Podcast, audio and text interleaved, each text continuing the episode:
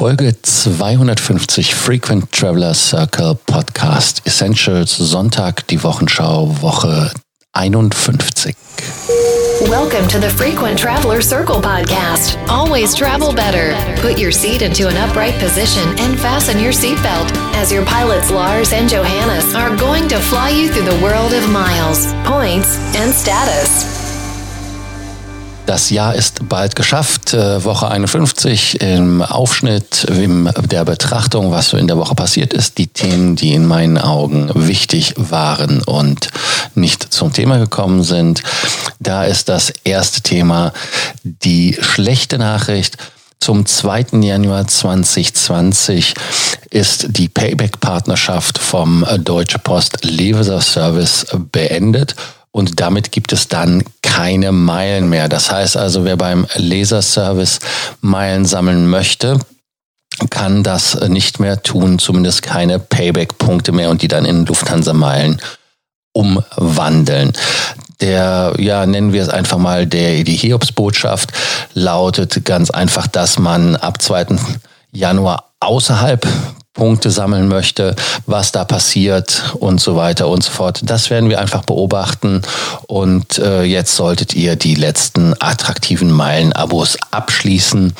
Da gibt es zum Beispiel das Manager-Magazin, die hört zu, Brigitte Gong für Sie, Freundin und einige andere. Also wie gesagt, schade, dass es nicht mehr geht, aber die Weihnachtsgutscheine nicht vergessen einzulösen und dann die Meilen nochmal abgreifen, wer die Abos möchte. Dann das nächste Thema ist etwas hübscher, etwas besser. Das ist Finnair. Finnair hat jetzt, nachdem sie ja schon den Platinum Wing am Helsinki Airport eröffnet haben, haben sie jetzt die Business Lounge auch eröffnet. Und äh, da kann man jetzt auch in die Lounge reingehen. Die Lounge ist äh, in der Nähe vom Gate 50 und äh, genau wie der Finnair Platinum Wing öffnet von 5.30 Uhr bis 12 Uhr und man kann 600 Gäste dort unterbringen. Diese Lounge können alle besuchen, die einen Business-Class-Flug haben oder einen Sapphire-Status mit Non-Schengen-Zielen. Das wäre so die Geschichte. Und wenn keine Hauptzeiten in der Lounge sind, kann man natürlich auch den Zugang sich erkaufen. Hübsches Design, äh, nordisch, klassisch, so wie man es kennt. Also insofern, da wer, wenn er plus Goldmitglied ist oder Sapphire, kann da direkt hin und da sich vergnügen und belustigen.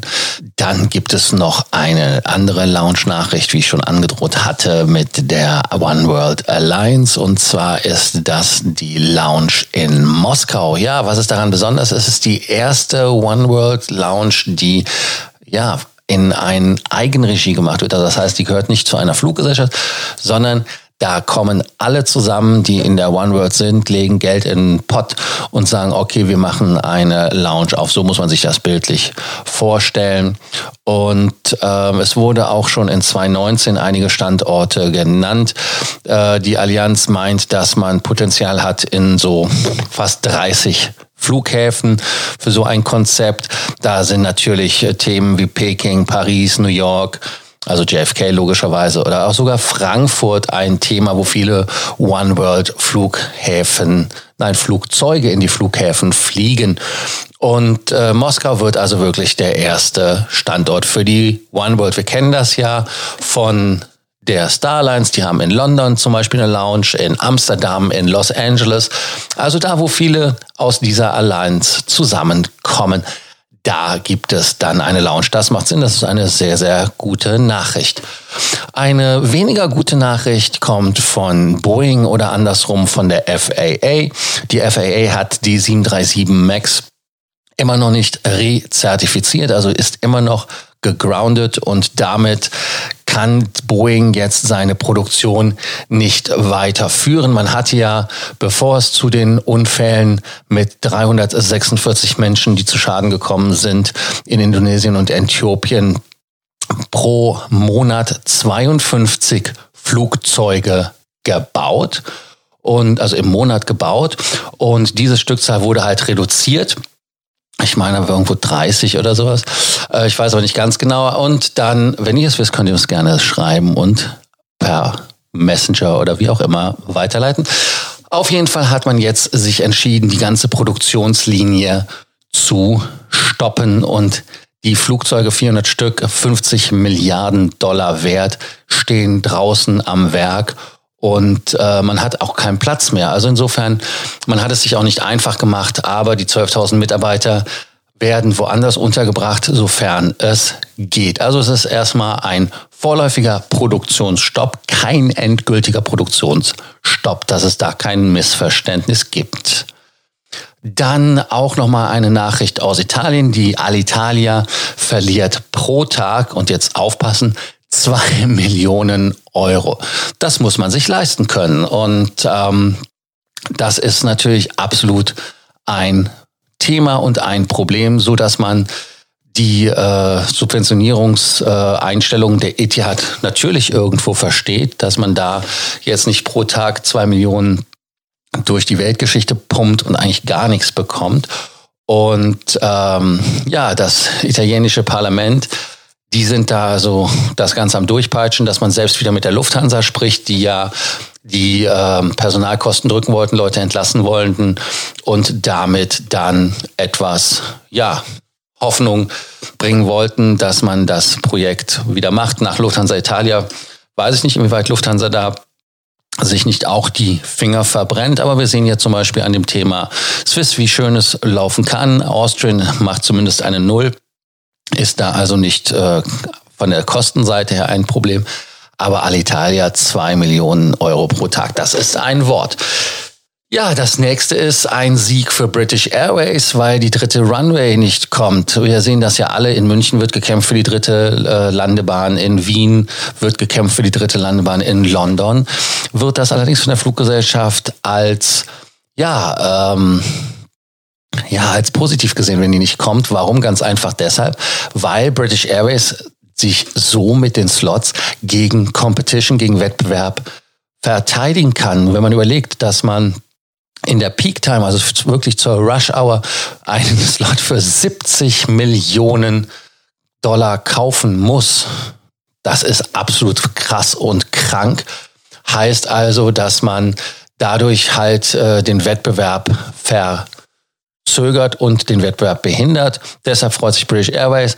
Ich hätte es gut gefunden, wenn man da etwas getan hätte und mit der Runway eine Entlastung des Flughafens herbeigeführt hätte, weil es gibt ja sehr oft Situationen, wo wettermäßig oder sonst was da in London es etwas hakt und klemmt und zu Verspätungen kommt und wir alle Probleme dadurch haben. Aber nun gut, jeder hat so sein Steckenpferd.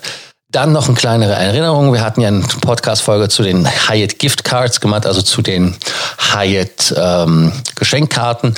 Die Aktion läuft nochmal gerade. Also die letzten Zuckungen heißt, also man hat es ja vom 29. bis zum 2. Dezember gemacht, nochmal vom 20. Dezember bis zum 23. Dezember. Deshalb heute und morgen kaufen, wenn ihr die haben wollt. Johannes hier nochmal als Zitat, aber nur wenn ihr einen Use Case habt. Hört euch nochmal die Folge an, dann äh, wisst ihr klarer, ob ihr das kaufen sollt oder nicht. Nachdem die Türken Freunde haben, aber auch Feinde haben, also man liebt sie oder man hasst sie, dazwischen habe ich immer das Gefühl, gibt es sehr wenig, war auch die Freude bei den Leuten, die Turkish Airlines positiv gestimmt sind, ähm, ja, happy, als es eine Business-Class-Konfiguration gab, die in der modernen 1 zu 1 eine Aufwertung erfahren hat. Aber äh, es war halt ein älteres Modell. Viele kennen sie auch zum Beispiel von der äh, LOT, die ich zum Beispiel nach Los Angeles geflogen bin in der Business Class und es ist halt keine Privatsphäre da. Das ist halt ein ja ein älterer Sitz, aber ich finde ihn ganz gut, weil er halt sehr geräumig ist und auch sehr weit.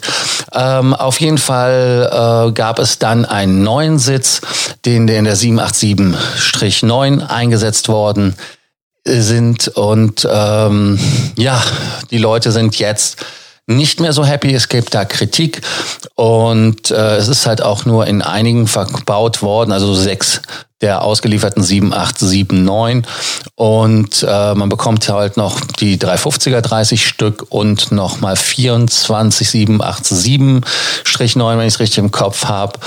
Und ähm, da sollte das dann auch eingebaut werden. Aber man muss halt gucken, ob das, ob die Kritik, die es ist, ähm, berechtigt ist. Also insofern schauen wir uns einfach mal an, was da die Problematik ist und äh, was da bei den Leuten, ja, was da das Problem für die Lösung, die die vorschlagen, ist. Also ein neues Konzept, man weiß es also insgesamt nicht, was da passiert. Dann nochmal ein Thema aus dem Thema der Sicherheit und der Lustigkeiten von IHG.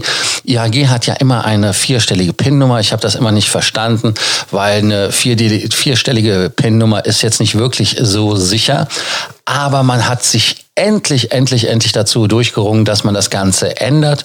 Und diese Änderung ist jetzt so, dass man ein Passwort setzen kann. Und das Passwort muss acht Buchstaben haben. Davon muss ein Buchstabe groß sein. Dann muss kleine Buchstaben auch benutzt werden, Nummern und ein Special Character, also wie gesagt ein Ausrufezeichen oder etwas in der Art. Also da kann man halt mit Sicherheit äh, wieder punkten. Also das ist etwas, was toll ist. Also bei IHG jetzt wieder Sicherheit. Dann nochmal die Lufthansa, die wir ja eben bei der LH Italia Thematik Alitalia schon hatten. Man streitet sich gerade mit der LOT oder andersrum, die LOT streitet sich gerade mit der Lufthansa, weil man der Meinung ist, dass man eine Verwechslungsgefahr wegen dem Leitwerk sieht. Sind die wirklich so ähnlich? Also ich sehe es ehrlicherweise nicht. Ich bin kein Jurist, aber ich habe äh, irgendwo mal gelesen, bevor der Rechtsstreit war, dass jemand sagte, boah, das sieht ja aus wie Lot. Also ganz so an den Haaren herbeigezogen ist es nicht. Aber man muss hier mal kurz zwei Fakten nennen. Einmal die Lufthansa benutzt den Kranich wesentlich länger. Man kann jetzt darüber streiten, inwieweit das thematisch ein Problem ist. Aber was will man machen? Ähm, Lott und Lufthansa sind ja auch Partner bei Miles More. Da sollte es doch eine Lösung geben. Die letzte Nachricht, die wir für heute haben, ist die Nachricht für alle Flying Geeks, die nochmal den Letztflug mit der Qantas Boeing 747 in die USA machen wollen. Das wird der Flug sein äh, mit der Sydney und der soll gehen von Sydney nach Los Angeles am 9. Februar. Heißt also, man kann das Ticket kaufen, man kann den Sitzplatz reservieren. Wenn ihr Glück habt, noch waren Plätze verfügbar, aber da muss man halt schauen, was das ist und wie es passt. Also wie gesagt, der Letztflug der Boeing 747 von der Qantas im Februar und zwar am 9. nächsten Jahres. Das war die Sonntagswochenschau oder Sonntag die Wochenschau, Woche 51 im Rückblick. Wenn ihr Themen hattet, die wir nicht genannt haben und die für euch wichtig waren, da könnt ihr uns gerne schreiben und uns unsere, unsere eure Sorgen, Ängste und Nöte mitteilen. Ansonsten danke ich euch, dass ihr uns abonniert habt. Die, die ihr nicht abonniert habt, hier der Abonnierbefehl. Also abonnieren, damit ihr keine Folge mehr verpasst vom Frequent Traveler Circle Podcast Essentials. Und bis zur nächsten Folge. Ciao. Thank you for listening to our podcast, Frequent Traveler Circle. Always travel better. And boost your miles, points, and status. Book your free consulting session now at www.ftcircle.com now.